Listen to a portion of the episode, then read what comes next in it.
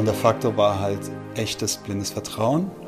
Und ich interpretiere echtes blindes Vertrauen eben nicht mit dem klassischen Augen zu und durch, sondern eher mit dem Gegenteil, Augen auf und durch. Und das meine ich. Ne? Also was ich damit meine, ist, um nochmal den Bogen zu schlagen, Augen auf und durch heißt Augen auf, wenn es wirklich unsicher wird, die Unsicherheit wirklich wahrnehmen, sie wirklich registrieren, sie aushalten, aber dann eben auch weitergehen. Mhm. Und wenn du wirklich weitergehst und die Unsicherheit nicht nur aushältst, sondern dann nochmal einen Schritt machst, fängst du an zu verstehen, wie wirksam, wie hilfreich Unsicherheit ist. Was verbirgt sich alles? Welche Ressourcen verbergen sich in deiner Unsicherheit, im Umgang mit Unsicherheit? Das heißt, wenn du von Inspiration sprichst, was kann man den Zuhörern mitgeben als Tipp, dann ist, dann ist der kleinste Ansatz von dieser ERUP-Technik, die wirklich wahnsinnig aufregend und wirkung, wirkungsvoll ist, immer wieder zu überlegen und zu, zu, versuchen nachzuvollziehen, wenn es ein Gefühl gibt oder sogar schon eine Kognition, was ist die eigentliche körperliche Wahrnehmung dahinter. Also Wut ist in der Regel schon Interpretation, zum Beispiel von einem Mix. Also wie fühlt sich Wut in deinem Körper an? Vielleicht ist es eine schnellere Herzschlagrate, ähm, vielleicht ist es mhm. eine Anspannung in der Schulter und so weiter. Und da fängt in aller Regel bei ganz vielen Menschen das Wahrnehmen von Unsicherheit oder von Veränderung von Emotionalität an. So, ne? Herzlich willkommen zu Folge Nummer 61 des New Work Heroes Podcast. Mein Name ist Jörn Hendrik und als dein Gastgeber stelle ich dir alle zwei Wochen spannende, erfahrene und äh, inspirierende Persönlichkeiten vor, die ihren ganz eigenen Karriereheldenweg gegangen sind und auch ihre inneren Kompetenzen entdeckt haben und sie stetig weiterentwickeln. Und auf dieser Reise stelle ich immer wieder dieselben Fragen. Das ist das Spannende bei diesem Podcast. Es gibt immer wieder andere Antworten. Und du hast den, das Intro mit zwei auch recht langen Aussagen von Francisco schon gehört. Ich konnte mich nicht entscheiden, welches seiner vielen Aussagen ich hier ins Intro mit reinnehmen soll und habe dann einfach ähm, doch auch zwei gut für sich stehende Aussagen mit reingenommen. Francisco Villanueva ist Coach, Speaker, Autor to come und hat seine neu, sein neuestes Programm zusammen mit seiner Partnerin und Geschäftspartnerin Johanna entwickelt, wo er in die Beziehungsarbeit mit Paaren reingeht und dort die verschiedensten, ja, die verschiedensten wirksamen Techniken aus der Psychologie und aus dem Coaching mit reinnimmt. Ähm, es sind Themen aus dem Embodied Intimacy ähm, und der Traumaarbeit. Ähm, es geht ähm, aber auch um sein ganz persönliches Programm, was er entwickelt hat. Francisco hat sein Leben der Arbeit um das blinde Vertrauen gewidmet und hat sehr tiefgehende Erfahrungen aufgrund auch seiner eigenen traumatischen Erfahrungen im Leben entwickelt. Und es ist wirklich atemberaubend und sehr inspirierend, ähm, was Francisco zu erzählen hat und wie er es macht. Und mehr möchte ich gar nicht sagen, sondern wünsche dir viel Spaß und ja, viel Inspiration bei dieser Folge. Kleiner Werbeblock sei erlaubt. Schau gerne auf unser neuestes Programm, das New Work Adventure rein. Auch wir haben dir ein Angebot maßgeschneidert und das ist seit Februar 2021 nun live. Du kannst es online buchen und dort vier Monate auf deine ganz, auf deine eigene Heldenreise gehen, eine Heldinnenreise und deine ganz eigenen Erkenntnisse ähm, zu den Themen der ja, Entwicklung deiner Kompetenzen, aber auch der, ähm, der Arbeit an deinen Zweifeln und ja, deiner Ausgestaltung deines Ziels zu deinem ganz eigenen, der ganz eigenen Definition von Erfolg gehen. Und ich denke, auch Francisco hat, was das angeht, einiges an Inspiration für dich und für deine Partnerin oder deinen Partner bereit. Also viel Inspiration bei diesem. Sehr gut. Vielen lieben Dank, lieber Francisco, ähm, dass ich bei dir sein darf. Und äh, dass du Lust hast auf dieses Interview. Ähm, wir kennen uns ja schon ein kleines bisschen, ein bisschen länger her, dass wir uns gesehen haben, tatsächlich. Ja. Bisschen, fast schon zwei Jahre oder so, eineinhalb, würde ich sagen. Mindestens, ja, mindestens äh, eineinhalb oder zwei Jahre. Vielen Dank für die Einladung, lieber Jörn Hendrik. Sehr gerne. Und ich freue mich auch, jetzt hier zu sein, tatsächlich. In meiner neuen Wohnung in Friedrichshain. Die sehr schön ist. Also die beiden äh, Holztüren hier und auch generell. Ich bin sehr. Wo hast du die her? Kommt die aus einer Scheune oder hast du die direkt aus Portugal irgendwo mitgenommen? Genau, die habe ich im Handgepäck aus Portugal mit dabei gehabt. ganz genau, so sieht sie aus. Das ist ganz hervorragend. Ja, das ist sehr, sehr, sehr, sehr schön. Ähm, und wir haben im Vorgespräch ähm, schon ein bisschen gesprochen über die Heldenreise, die wir jetzt starten werden. Ich, ich bin einfach immer so frech und starte direkt rein. Wenn du jetzt heute an diesem Zeitpunkt, wir haben, es ist warm, es ist, äh, heute ist noch Mai, morgen ist Juni, der Sommer steht vor der Tür und du denkst, die Corona-Pandemie scheint vorbei, du bist eh genesen, so wie ich. Alles sieht rosig aus. Wenn du jetzt an deine Zukunft denkst, was sind so Zweifel, die dich manchmal überkommen? Wenn ich jetzt an die Zukunft denke, was sind Zweifel? Wow. Ja, das ist kein leichter Start, ich weiß. Nee. Nee, zumal das tatsächlich eine Zeit ist, in der, es, äh, in der ich Zweifel wirklich kenne, aber eher aus dem, aus dem konkreten aktuellen Leben und äh, alles so ein, ein, ein Maß an Zweifel, ähm, das ich eher interessant und nutzbar finde und, und handelbar. Und ich muss jetzt blöderweise sagen, dass, äh, dass, ich, dass, ich, dass mir nichts anfällt, wo ich jetzt so richtig Zweifel in der Zukunft habe. Ich, ich bin eher sehr optimistisch tatsächlich, was die Zukunft angeht. Also bist du, würdest du sagen, du hast so eine Art Zweifel, Toleranz? Hast du da ein dickes Fell oder machen dir Zweifel nichts aus? Ich würde sagen, dass Zweifel und Unsicherheit einfach der wichtigste Begleiter meines Lebens ist ist ja auch tatsächlich der absolute Kern meiner Arbeit. Also ich arbeite ja in der Hauptsache, die meisten würden sagen mit Vertrauen, aber das ist eigentlich gar nicht genau genommen wahr, hm. sondern eigentlich arbeite ich mit Unsicherheit, also mit der Basis und Nährboden für Vertrauen. Und ja, und wie ja vielleicht die Hörer jetzt auch schon wissen und du auch schon weißt und so weiter, bin ich auch blind, hm. seit ich 18 bin. Das heißt, Unsicherheit ist einfach im wahrsten Sinne des Wort ist auf Schritt und Tritt mein Begleiter. So, ne? Hm. Und äh, Zweifel auch. Hm. Auch direkt verbunden mit Blindheit, aber auch weit über Blindheit hinaus sozusagen. Und auch diese positiven Aspekte von Unsicherheit und Zweifel. Ah, das finde ich natürlich schon direkt ganz wunderbar, weil tatsächlich ist das etwas, was ich in meiner Arbeit mit meinen Coaches immer erlebe, so diese, sich, sich zu erlauben, dass das okay ist, ne? sich zuzulassen, dass, dass man nicht so ganz weiß, wo es denn hingeht oder ob man akzeptiert wird, ob man geliebt wird, ob man anerkannt wird, ob man, ob man weiterkommt. Das, äh, ja, also gibt es auf jeden Fall immer wieder genügend Gesprächsbedarf bei in meiner Arbeit mit meinen Coaches, aber auch, äh, auch für mich selbst. Ja? Insofern äh, finde ich das toll, dass du gleich schon so direkt einsteigst. Magst du einmal in die Retrospektive gehen? Wie war das denn früher? Gab es sozusagen, bevor du so weit warst wie heute, Zweifel, die dich begleitet haben? Was genau, wann genau meinst du mit früher? Ja, also vor dem jetzigen Zeitpunkt. Wenn du mal so zurückblickst an so, an so ein paar großen Stationen. Ähm, du bist jetzt, bist auch 40, ne? Ja, so ungefähr. ich bin 45 geworden dieses Jahr. Ach, siehst du. Ja. ja. stimmt, du warst immer ein bisschen, ja, ganz genau. Ja, bist du 40? Deine jugendliche 41. Ja. ja. Wow. Jungspund. Ja. also, gab es äh, also so, so Phasen meiner, meiner Unsicherheit ja. oder meines Zweifels, ja. also Lebenswendepunkte vielleicht sogar. Ja. Gab es viele in meinem Leben, sehr, sehr viele sogar, würde ich sagen.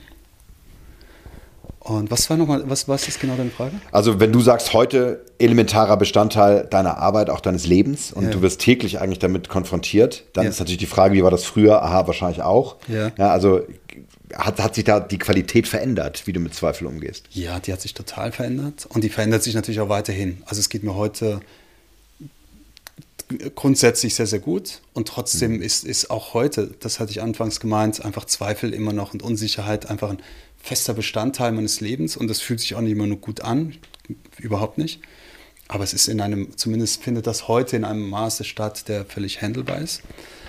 Und es gab aber auch immer mal wieder äh, krisenhafte Situationen in meinem Leben, wo sich das nicht, in, den, in denen sich das nicht so anfühlte. Und wenn ich jetzt zurückdenke, ja, gab es viele. Wir werden heute bestimmt auch nochmal drauf zurückkommen. Wichtig war für mich immer, also ganz oft gab es Beziehungskrisen. Mhm. Und ich erinnere mich einfach, als ich 2001 nach Berlin kam, um hier zu studieren, in eine völlig neue Zeit, in eine völlig neue Stadt, ähm, ein, der Beginn eines Studiums und dann hatte ich eine Frau kennengelernt, mit der das einfach nur völlig chaotisch war und äh, sehr leidensvoll und so weiter und dramatisch. Das war so eines der intensivsten Krisenphasen. Also es war wirklich eine Phase, in der ich irgendwann wirklich den Boden unter den Füßen verloren habe. Hm. Ähm, ja, und wirklich so, das war auch die einzige Phase, wo ich sogar sowas hatte wie, wie eine psychische, sehr äh, labile Phase, hm. in der ich wirklich sehr psychisch unsicher wurde für einige Monate. Wie gehst du damit um? Bist du bist ja selber auch Psychologe? Hast du, hast du auch Hilfe, die du in Anspruch nimmst? Lässt du dich coachen? Hast du viel, viel zu wenig tatsächlich. Also hm. professionell habe ich damals tatsächlich mir Unterstützung genommen hm. und bin psychologisch professionell äh, durch diese Krise ge gelaufen. Es war eine Zeit, eine verrückte Zeit, eine sehr wichtige Zeit meines Lebens, in der ich tatsächlich, äh, ja, ich habe tatsächlich auch noch nie drüber gesprochen, also hm. zumindest öffentlich nicht. Aber das war tatsächlich eine Zeit, in der ich so etwas hatte wie eine, wie eine Panikstörung, ähm, Panik, hm. Panikanfälle. Also das heißt, keiner hat das gemerkt von außen, aber tatsächlich war das so etwas wie, ich komme raus aus der Wohnung und habe das Gefühl, der Boden löst sich tatsächlich mhm. unter den Füßen auf. Ich erinnere mich an eine Situation, in der ich dann auf einer Familienfeier war und äh, mit meinen Eltern damals tatsächlich dahin gefahren bin. Und auf diese Feier kamen andere Familienmitglieder mit öffentlichen Verkehrsmitteln. Und ich weiß noch genau, wie ich damals dachte, wow, der ist wirklich mit der S-Bahn gekommen. Hm. Ich werde nie wieder in meinem Leben alleine mit einer S-Bahn fahren. Hm. Das war die Überzeugung damals. Und das ist einfach total verrückt und unglaublich wertvoll, tatsächlich aus heutiger Sicht, zu verstehen und zu erleben und zu durchleben, wie fest und unverrückbar manchmal Überzeugungen sind, hm. die im nächsten Moment einfach überhaupt nicht mehr relevant sind. Also damals war mir klar, ich werde nie wieder alleine S-Bahn fahren, weil ich das Gefühl hatte, alles um mich herum ist völlig instabil und unklar und unfest. Und vielleicht vier Monate später ging es mir bereits besser als je zuvor in meinem Leben sozusagen. Mhm. Aber in diesem Moment war für mich klar, nie wieder, nie wieder so wie früher. Und heute fahre ich natürlich völlig problemlos S-Bahn und denke fast nie wieder daran, außer Momenten wie heute, wo, in denen ich mich zurückerinnere und denke, wow, wie wenig wertschätzen wir diese alltäglichen, einfachen Dinge des Lebens. Ne? Also ich hatte auch schon mal in meinem Leben zum Beispiel unglaubliche Kopfschmerzen. Mhm. Also ich habe eine, eine Untersuchung damals gemacht, auch in der Anfangszeit meiner Blindung, in der mir Hirnwasser entnommen wurde. Durch den Rückenmark wurde mir dann hinten irgendwie in so eine, in so eine, in so eine Sammelblase wurde mir dann mhm. Hirnwasser entnommen, hinter der Wirbelsäule. Das heißt, man konnte dieses, diesen äh, Wasserfluss nicht mehr stoppen.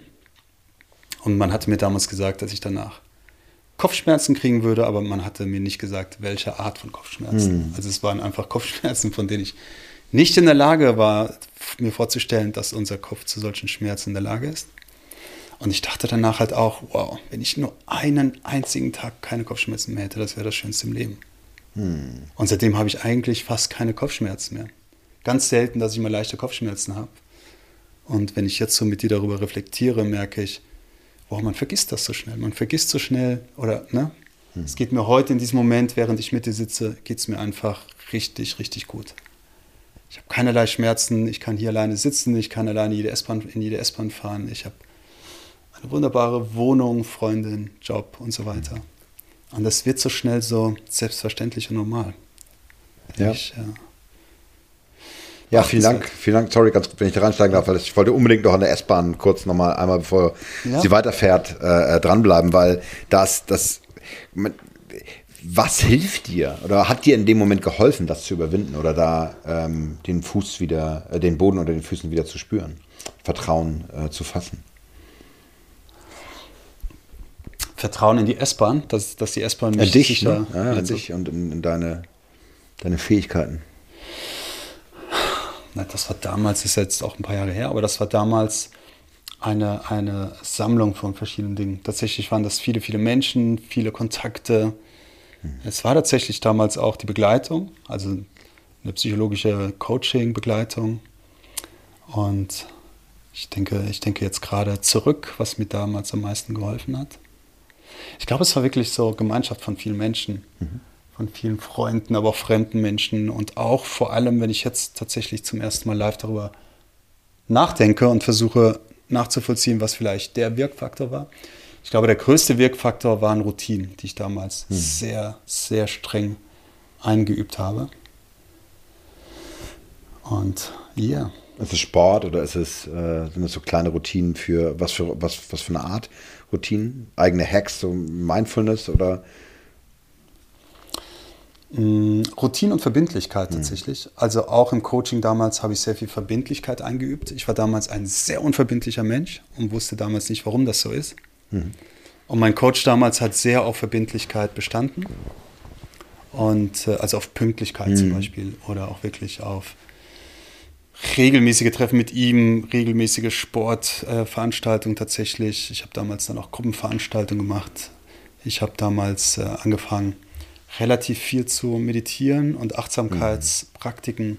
einzuüben, allein und mit anderen Menschen und so weiter. Das zu tun, aber auch das regelmäßig zu tun. Also beides. Content war genauso wichtig wie, wie Formalia, so, ne? Mhm. also Anfang und äh, Endpunkt von irgendwelchen Dingen, die ich damals getan habe. Es war eine Zeit, in der ich nach Berlin gezogen war, wie gesagt. Und wer Berlin kennt, weiß, du wohnst auch in Berlin und lebst in Berlin, dass Berlin mhm. sehr wild ist und Struktur und Pünktlichkeit nicht immer sozusagen die Begleiterscheinungen sind. Ich hatte damals angefangen zu studieren und es war mehr eigentlich äh, trinken gehen, Freunde treffen gehen, Party und so weiter. Das passte mehr zu meiner Persönlichkeitsstruktur damals. Und was mir damals halt wirklich geholfen hat, war das Gegenteil. Mhm. Wirklich pünktlich sein, committed sein, ähm, mich auszusetzen den Dingen, die mir damals auch wirklich sehr viel Angst gemacht haben. Ne? Dispositionsgeschichten. Disposition ist das richtig, nicht Disposition, ja. sondern für die, du meinst also in der Situation eine entsprechende Haltung zu haben und mich, und, mich Klarheit. Angstauslöser wirklich auszusetzen. Mhm. Was, was verunsichert mich? Wovor mhm. habe ich Angst? Und dann auch wirklich konkret S-Bahn zu fahren oder zu gucken, das ist eigentlich totaler Quatsch, was ich da gerade mache und so weiter. Mhm. Ich werde darüber nachdenken. Vielen Dank, eine interessante Frage. Ja. Ich weiß, dass es eine sehr intensive Zeit war. Eine sehr, es waren aber auch sehr kräftige, feste Entscheidungen, muss ich sagen. Hm. Also es war tatsächlich sogar so, dass das das erste und einzige Mal in meinem Leben war, in der ich tatsächlich sogar Psychopharma genommen habe. Hm. Also ich habe damals tatsächlich so ein so eine äh, Antidepressivum verschrieben bekommen. Hm. Und das hat mich sehr beeinflusst. Also wir reden hier von einem Zeitraum von drei Monaten in der wirklich dann auch damals mein Therapeut, mein Arzt gesagt hat, das ist ein Medikament, das musst du vielleicht jetzt für den Rest deines Lebens nehmen. Ja, naja. Und das ist ja okay und das machen ja auch viele Menschen und so weiter. Aber ich habe gemerkt, dass das meine Persönlichkeit verändert hat. Also, dass das wirklich etwas mit mir gemacht hat. Und als dann sogar eine Freundin mich damals traf und gesagt hat, wow, du wirkst wirklich anders als vorher, so ein bisschen in Watte gepackt und so weiter, mhm. habe ich damals halt wirklich die Entscheidung getroffen, ich mache das nicht. Hm. Sondern mir ist meine Freiheit, mir ist mein persönliches Ich-Gefühl und so weiter am wichtigsten. Und ich habe die Medikamente damals schon alleine eins bis zweimal versucht abzusetzen und ich bekam dann wieder diese Angstgefühle. Hm. Und als diese Freundin das erwähnte, wow, du veränderst dich gerade, traf ich die feste Entscheidung, nee, und, und wenn es das Letzte ist, was ich mache, ich nehme sowas nicht, ich will das nicht. Hm. Und damit behaupte ich nicht, dass Medikamente nicht schlecht, äh, nicht gut sind, sondern ich weiß, dass Medikamente sehr gut und sinnvoll für viele Menschen sein können. Aber ich habe damals fest die Entscheidung getroffen, dass ich, dass ich durch diese Krise selber möchte und gerne auch mit Unterstützung von Menschen, aber mhm. nicht durch psychopharmazeutische Unterstützung. Und in dem Moment, in dem ich diese Entscheidung fest getroffen habe, habe ich, hab ich keine Mittel je wieder gebraucht in meinem Leben. Mhm. Also dieser Effekt auch von, mir wird komisch, wenn ich dieses Medikament nicht mehr nehme, war nicht mehr da. Also es gehört also eine gewisse Entschlusskraft, eine gewisse Willentlichkeit, die mich in meinem Leben immer sehr stark ausgemacht hat. Routinen gehörten ganz fest dazu und wirklich auch die, die Bereitschaft, auch mit Unterstützung anderer, mich dem auszusetzen, was wirklich wichtig in meinem Leben ist. Ja. Vielen Dank für, für deine Offenheit äh, direkt in den ersten Minuten. Also das ist, äh, das, das ist vielen, vielen Dank.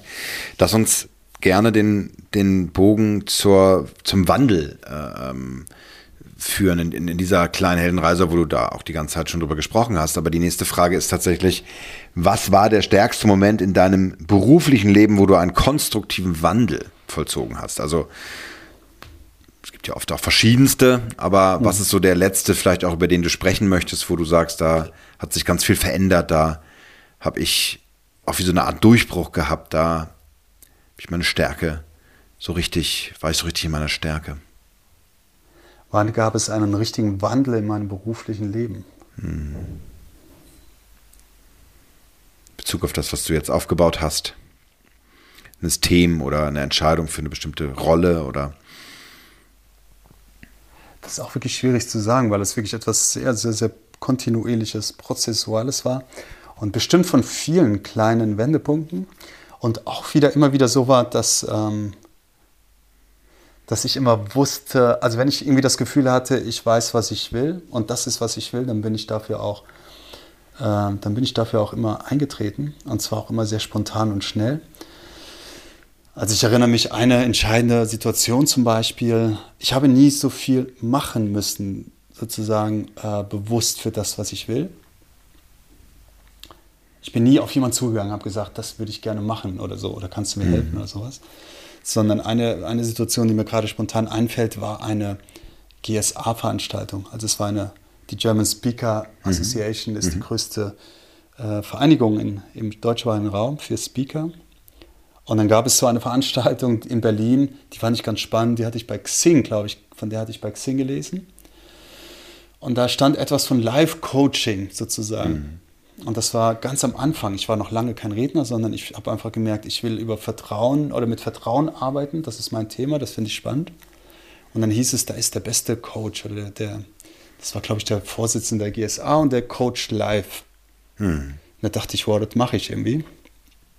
Und dann bin ich da hingegangen als Gast und dann hatte da, da hat er sich so seinen, seinen Abend vorgestellt und hat gesagt, so, und wer jetzt rein möchte, der mag das doch machen. Aber eigentlich war das nur für GSA-Mitglieder, die sich mhm. vorher angemeldet hatten. Ich hatte mich wieder angemeldet, noch war ich ein GSA-Mitglied. Habe gedacht, Mensch, das ist eine Chance und bin reingesprungen und habe spontan improvisiert. Habe dann wirklich so vier, fünf Minuten sozusagen gepitcht und habe erzählt, was für mich Vertrauen ist, wer ich bin, was ich da so mache und so weiter. Und das war dann so der erste Moment auf der Bühne, wo alle irgendwie völlig platt waren und die Leute dann danach völlig begeistert auf mich zugekommen sind und haben gesagt, du willst einen Film mit uns machen, willst ein Buch mit uns schreiben und so weiter. Und unter anderem halt war dann auch der, der Verleger dieses äh, Buchverlages dort, mhm. der mich dann sozusagen von der Bühne weg in den Vertrag genommen hat. Und das war zum Beispiel eine sehr entscheidende Phase, ein sehr entscheidender, spontaner Moment, in dem ich viele wichtige Kontakte geknüpft habe. Unter anderem das Buch, das jetzt im Herbst inoffiziell endlich rauskommt. Ah, sehr gut. Das ist ja tatsächlich auch eine Geburt gewesen, ne? Das war, eine, ja, das war ein langer Prozess. Ja. Ist ja auch mein erstes Buch. Ja. Und das kommt dann offiziell im Frühjahr raus und inoffiziell wird es das für die, die interessiert sind, schon im Herbst geben. Na, super. Ja, Glückwunsch. Das äh, hatte ich im Hinterkopf, die Frage zu stellen, aber schön, dass du es dann selbst gesagt hast, weil tatsächlich habe ich den Prozess ja auch sehr, sehr eng mitbekommen, schon als wir uns, als wir da, als wir in Kontakt kamen. Ne? Das war, war, war sehr schön zu sehen. Das heißt, das bedeutet für dich auch ein Stück weit dieser, dieser Weg auf die Bühne, ein Stück weit äh, auch Bestätigung zu bekommen für deinen ganz individuellen Weg ähm, und das, was du, was du erlebt hast. Und das hat, hat dir so einen Kickstart gegeben für, für vieles andere, würdest du sagen? Oder es war so ein Moment, ja, der dir viel Energie gegeben hat. Ne?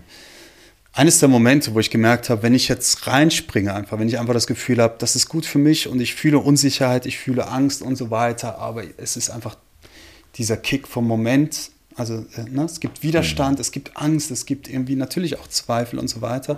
Aber es brennt so eine gewisse Leidenschaft in mir. Und ich springe da rein und ich erinnere mich noch, wie ich da unsicher auf diesem Stuhl saß und äh, von, von, von der Hälfte, linken Hälfte meines Körpers auf die rechte mhm. gerückt bin und dann irgendwann gedacht habe, ich mach's jetzt einfach. Und dann habe ich diesen ersten, äh, den ersten Schritt gemacht. Mhm. Und der, der, der, der, der zweite Schritt fühlte sich immer noch sehr, sehr lang und sehr weit an und der dritte auch noch, aber ich weiß noch genau, wie diese, wie sich diese Aufregung in meinem Körper äh, angefühlt hat, mhm. wie ich dann so langsam nach vorne gegangen bin und innerlich gedacht habe, wow, das machst du gerade wirklich, machst du das gerade wirklich, du machst das gerade wirklich und alles wurde ganz groß und ganz klein auf einmal und so weiter. Mhm. Und es fühlte sich wahnsinnig aufregend und gut an. Und diese Momente kam es, gab es oft, wo einfach mhm. ganz vieles zusammenkommt, so, ne? Ja, super. Du bist gerade wahnsinnig und wow, ist das irgendwie geil und oh Gott, das mache ich nie wieder und so weiter. Und das waren meistens Momente, die einfach sehr intensiv waren, sehr authentisch, oft sehr, ähm, sehr fehlerhaft auch und so. Ne? Ich meine, ich habe da sicherlich noch sehr viel mehr Fehler gemacht, als ich heute mache. Hm. Dafür war das noch viel, noch, noch, noch frischer in, in gewisser Weise, war noch viel unbedarfter oder noch viel naiver in, in gewisser Weise. Es ist wunderschön, weil du die nächste Frage vorweggenommen hast. Ähm, äh, freut mich, weil, weil das zeigt vielleicht auch so ein bisschen, dass es, dass es gut daran anknüpft, aber dieses, was sind Auslöser für positive Veränderungen? Und das sind, du hast es als Gefühl beschrieben und als, als Kribbeln, als eine, eine, eine Form von Aufeinanderreihung an, auch an Emotionen. Ähm, kannst du das auch planen oder ist sowas immer, immer spontan? Solche Lebenswendepunkte planen sozusagen. Ja. Spürst du, wann es soweit ist und du dann die Entscheidung triffst oder? Das ist eine sehr gute Frage. Puh. Also, ich gebe geb dir mal ein Beispiel, kannst ja auch noch weiter drüber nachdenken. Ich habe ähm, für mich bei den New Work Heroes jetzt ähm, so eine Phase am Anfang des Jahres gehabt, weil ich gerade ein Trainersprogramm äh, mache, also eine Ausbildung zum, zum Coach, zum Trainer mit, äh, mit, mit einem Unternehmen, wo ich, wo ich intensiv zusammenarbeite. Und ich hatte so den Impuls, über das Thema Verletzlichkeit und Offenheit zu sprechen und offen, und ich habe den Kanal hier auf dem Podcast gewählt, aber auch auf Instagram, über meine über die, die Neupositionierung des Unternehmens zu sprechen mit einem neuen Programm. Und mhm. das hat sich für mich ergeben. Also ähm, jetzt die, die ist ja hier Folge, die Folge Nummer 61, die, die, die Folge davor spricht genau von dieser, von dieser wichtigen Entscheidung und das dauert manchmal. Also man spürt, dass sich so eine, ich merke dann bei mir, dass, dass sich so eine Entscheidung anbahnt, ich sie benennen kann, aber nicht so richtig weiß, wann der Prozess abgeschlossen ist. Ja, und das war, deswegen war es umso schwieriger, da das, das Ganze hier auf dem Podcast quasi live zu machen, weil äh, ich nicht sagen kann, dass das in 14 Tagen, äh, äh, dass ich dann wirklich einen Schritt weiter bin. Ne? Mhm. So, das bin ich eben nicht. Also es dauerte halt vier Wochen mindestens. Mhm. Und äh, äh, insofern, vielleicht jetzt zurück an dich der Ball, hast du das dann irgendwann schnell über und, und musst du dann weiter, ich weiß nicht, an die frische Luft oder, oder musst du Tatsachen schaffen oder spürst du da so rein? Na, es ist schon wirklich, äh, wie man das vielleicht erwarten würde, eine, eine, klare Mischung. Also ich glaube schon, dass ich weiß, dass ich, dass es, dass es immer Phasen gab von, von, also jetzt bin ich auch wieder in einer Phase, wo einfach sehr vieles sehr gut läuft. Mhm. Es ist eine Phase, in der ich einfach meine Auftritte auch als Keynote-Speaker mittlerweile relativ sicher abhandle. Mhm. Und ich merke, wenn aber etwas zu sicher wird, dann geht etwas verloren. Also wenn, wenn es oft, wenn sich äh, Stories wiederholen mhm. oder wenn sich so eine gewisse Struktur festgesetzt hat und so weiter, dann, ähm, dann löst sich in mir so eine gewisse Aufregung. Und wenn ich irgendwie zu, zu sicher werde mit gewissen Dingen, dann weiß ich, dass das geht nicht mehr lange gut sozusagen. Damit in gewisser Weise auch nochmal zurück zu, deiner, zu dem Anfang sozusagen, Unsicherheit. Und, also Unsicherheit, du hattest es auch anfangs mal gesagt, ähm, du bringst Menschen, glaube ich, bei, hast du sowas gesagt, dass, dass, ähm, dass die Unsicherheit aushalten können oder sowas. Mhm. Also ich gehe in meiner Arbeit wirklich, würde ich sagen, deutlich weiter, weil ich nämlich immer nicht nur davon ausgehe, dass du Unsicherheit aushalten kannst oder sogar einen Schritt vorher wahrnehmen kannst, worauf es ankommt. Also es geht erstmal darum, Unsicherheit überhaupt erstmal wahrzunehmen. Klingt viel trivialer, aber wir meistens nehmen wir Unsicherheit gar nicht wahr. Mhm. Und oft muss ich mit Menschen und selbst mit mir selber auch, und gerade in Beziehung, ne? in Beziehung merkt man das am meisten, wenn man wirklich so, also es gibt ja diesen wunderbaren Spruch, wenn du denkst, du bist zu erleuchtet oder sowas, dann verbringe Zeit mit deiner Familie irgendwie.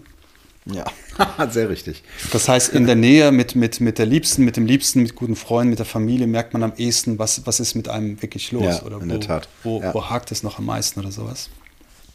Ja, weil wir so ein professionelle, wir haben eigentlich quasi so ein professionelles Leben, wie du vielleicht auf der Bühne als Keynote-Speaker genau. und, und hast da eine Rolle, die du, die du, die du äh, gelernt hast, die du auch ja auch einstudierst, die auch von dir gefordert wird. Ja. Und dann bist du in einer Beziehung und äh, alle Unsicherheiten brechen los und äh zum Beispiel, ne? Also und ähm, und jetzt ist es halt tatsächlich so, dass ich auf der Bühne sehr sicher bin und die, die, die Geschichten auch schon wirklich, die, die, sitzen, auch die Geschichten, auf die ich angesprochen mhm. werde, die die Leute dann auch aus den Medien kennen und so weiter. Und ich merke, dann wird es einfach nicht mehr gut irgendwann. Und dann brauche ich einfach was Neues. Und das heißt, man kann das, oder ich kann das schon ein bisschen planen. Also ich kann schon merken, wo, wo einfach schlägt der Puls höher. Wo resoniert das auch mit Menschen? Wo häufen sich die Fragen oder das Interesse von Menschen und so weiter?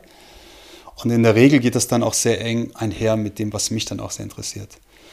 Welche nerven dich am meisten? Ganz kurz muss ich einmal fragen, leider, weil es doch spannend ist. Welche, welche Geschichten, die du erzählst, langweilen oder nerven dich am meisten, die du immer wieder erzählst? welche Geschichten, die ich erzähle, nerven mich am meisten. Also wo du denkst, ach ja, jetzt kommt, war klar, dass die Frage auch kommt. Nee, es sind tatsächlich, also das, woran ich jetzt denke, das nervt mich überhaupt nicht. Mhm. Aber es ist so, dass ich ja jetzt dieses Buch auch rausbringe und auch viele Menschen, die mich schon kennen, immer wieder natürlich auf die sehr kraftvolle Metapher des Amazonas äh, eingehen. Mhm. Das heißt, meine ganze Vertrauensarbeit nahm eigentlich den absoluten Wendepunkt, als ich vor nun auch schon acht, neun Jahren in den Amazonas alleine gereist bin. Mhm und dort gemerkt habe, was blind zu vertrauen wirklich bedeutet. Mhm. Als ich alleine blind in den Urwald, in den sprichwörtlichsten Dschungel überhaupt gereist bin und gemerkt habe, ähm, das geht eigentlich gar nicht, wie so oft in meinem Leben. Blind reist man nicht alleine in den Urwald, das geht einfach nicht oder so. Komplett alleine? Also du hast niemanden dabei gehabt, der, der irgendwie ein guter genau. Freund oder was? Nein, nein, nein. Genau. Also für mich war immer klar oder ist immer klar, die Dinge, die, die müssen auch alleine gehen. Mhm. So. Also das da kommt wahrscheinlich mein großer Freiheitsdrang dazu. Und dann aber mitten im Dschungel habe ich gemerkt, wow, das war irgendwie schon auch eine ganz schön verrückte Idee. Und irgendwann kurz ähm, so in die Kürze auf, oder auf die Kürze runtergebrochen, ging es halt doch. Und der Faktor war halt echtes blindes Vertrauen. Und ich interpretiere echtes blindes Vertrauen eben nicht mit dem klassischen Augen zu und durch, sondern eher mit dem Gegenteil, Augen auf und durch. Und das meine ich. Ne? Also was ich damit meine, ist, um nochmal den Bogen zu schlagen, Augen auf und durch heißt Augen auf, wenn es wirklich unsicher wird, die Unsicherheit wirklich wahrnehmen, sie wirklich registrieren, sie aushalten, aber dann eben auch weitergehen. Hm. Und wenn du wirklich weitergehst und die Unsicherheit nicht nur aushältst, sondern dann nochmal einen Schritt machst, fängst du an zu verstehen, wie wirksam, wie hilfreich Unsicherheit ist. Was verbirgt sich alles? Welche Ressourcen verbergen sich in deiner Unsicherheit, im Umgang mit Unsicherheit? Mhm. Für mich in meiner Arbeit das würde jetzt zu weit gehen, das auszuführen, aber ich, hab, ich kenne fünf Dimensionen des Vertrauens, auf der ich arbeite. Und der Umgang mit sich Unsicherheit wäre auf der dritten Ebene sozusagen. Dass nach dem, nach dem Selbstvertrauen kommt das Vertrauen in das Fremde, in das Unsichere. Und für mich sozusagen hängen die Hindernisse, die in dein, also das, was in deiner Unsicherheit für dich auftaucht, hängt mit deinem Ziel zusammen, mit dem ersten Schritt. Wirklich dein Ziel klar zu kennen und das im Auge zu behalten. Und wenn du das tust, dann tauchen deine Hindernisse auf, deine Unsicherheiten, die mit deinem Ziel zu tun haben. Also quasi zusammen oder, oder verkürzt kann man sagen, dass in dem, was dich unsicher macht, steckt das, was du brauchst, um das, was du wirklich willst, zu erreichen. Deswegen ist es auch sehr gut, deine Ziele zu kennen, aber selbst wenn du sie nicht kennst, hast du deine, hast du ja Ziele. Und die Hindernisse kannst du, du kannst deine Ziele nicht nur trotz deiner Hindernisse erreichen, sondern was ich halt vermittle und was ich erfahren und erlebt habe, persönlich und auch mit Coaches, ist, du kannst deine Ziele nur mit deinen Hindernissen erreichen. So, ne? Wunderschön. Ja. Ah, ja, ich meine, da muss ich natürlich nachfragen, weil meine äh, Zuhörerinnen und Zuhörer da sicherlich mehr von wissen wollen. Wie ist dir das im, äh, im Amazonas gelungen? Also Genau. Das, ist, das ist ja fast un, das ist ja unmöglich. Also. Genau, danke, dass du darauf zurückkommst, weil das war die Antwort auf deine Frage, welche Geschichte kannst du nicht mehr hören oder erzählen? Ja, ja, sorry, da muss ich kurz nachfragen, weil ich glaube, da will jeder genau wissen, wie geht das. Genau. Das wäre jetzt eigentlich ein guter Cliffhanger für, fürs Buch, weil ich da das noch einmal so richtig okay, erzähle. Okay, kannst du auch machen. Kann, darfst du gerne spielen, die Karte, Francisco. es obliegt dir. Ja, es ist tatsächlich eine längere Geschichte. Das wäre jetzt wahrscheinlich so ein Schwerpunkt und und weil du gefragt hast, welche Geschichte kann ich nicht mehr erzählen Also ich kann das immer noch erzählen, es macht immer noch Spaß, es macht vor allem Sinn. Mhm. Vor allem auch wenn ich zum Beispiel mit Führungskräften arbeite, ist das oft eine Story, die funktioniert. Weil Führungskräfte genau das kennen. Also die Situation, der ich ausgesetzt war im Dschungel. Das heißt, als blinder Mensch zu vielen Reizen, Reizen ausgesetzt zu sein. Also es gab einfach Affengekreiche und Rasseln und, und der Boden wurde komisch modrig, weil es da ja auch keine Wege gab und so weiter. Also es gab viele, viele Reize und gleichzeitig viel zu wenige Informationen, also innere Reize, nämlich der Art, wie ich mit diesen äußeren Reizen umgehen kann. Und das kennen zum Beispiel Führungskräfte sehr gut, ne? dass sie von außen viele Anforderungen erleben, viel kommt auf sie zu, viel erwarten viel und vieles müssen sie können oder glauben müssen zu, zu, müssen zu können und so weiter. Und gleichzeitig, und wenn sie ehrlich sind, haben sie viel zu wenig äh, Vorstellung darüber, wie sie diese ganzen Reize verarbeiten können. Das ist also eine Metapher, die ich immer noch gerne anwende und auch wenn es um Führungskräfte geht und so weiter. Und heute aber merke ich, dass, äh, dass es für mein, in meinem Leben, in meiner Arbeit Zeit ist für neue Stories, für neue Ansätze, für neue aufregende Annäherungen auf dieses wahnsinnig spannende Thema von Unsicherheit hm. und von Vertrauen.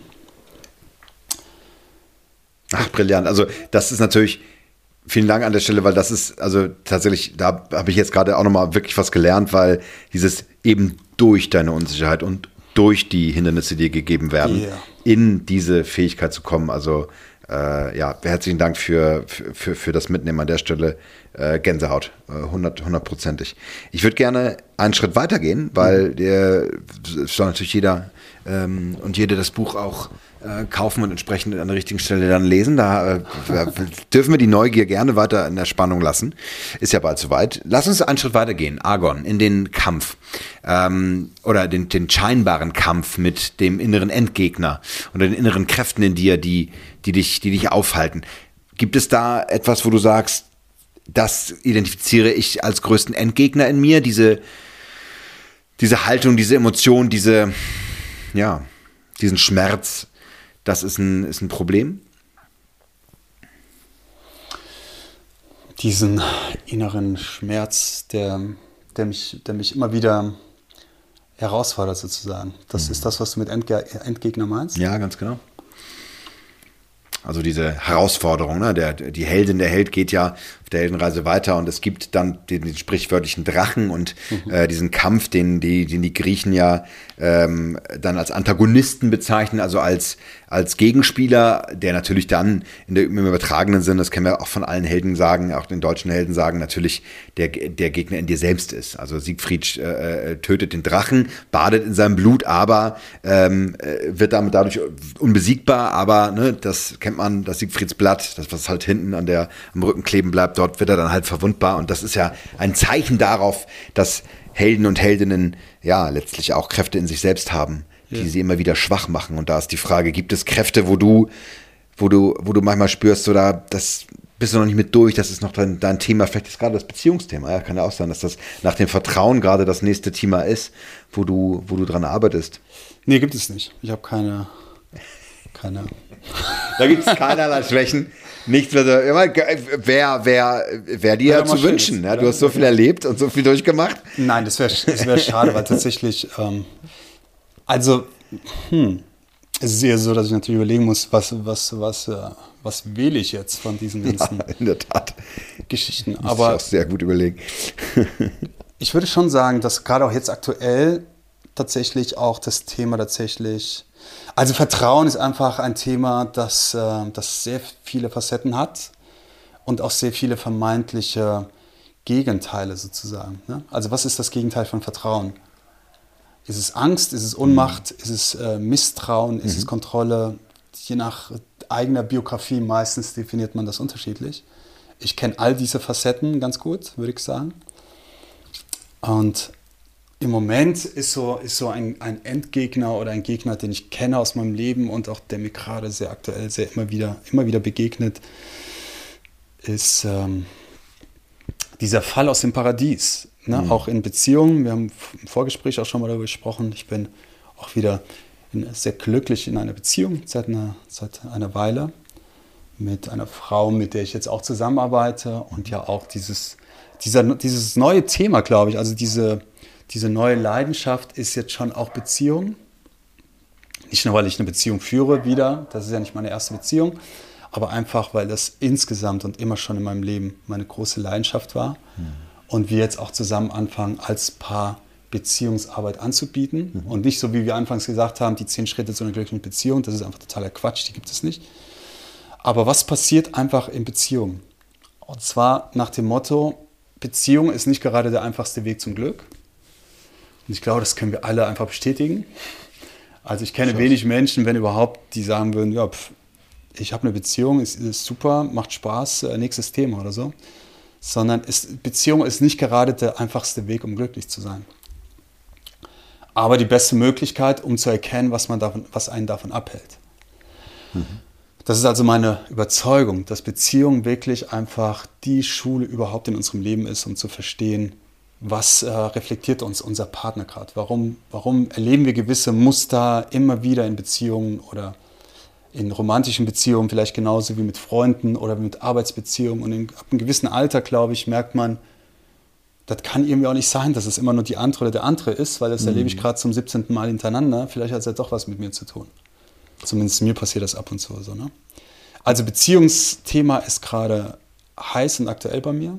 Nimm das gerne mal auf. Also es soll natürlich auf jeden Fall auch den Moment geben, wo du über deine aktuelle Arbeit sprichst und auch das, was du gerade vorhast und auch mhm. bitte gerne äh, jede Zuhörerin und jeden Zuhörer einlädst, ähm, auch, auch zu dir zu kommen. Also du bist gerade, wie lange bist du mit äh, Nancy zusammen? Seit einem Jahr. Mhm. Mit Nancy bin ich nicht mehr zusammen. Das, das ist nicht das Nancy. Stimmt, das war, entschuldige bitte. Dann, du hast nicht, den Namen nicht genannt, genau. Mit der war ich einige Jahre zusammen.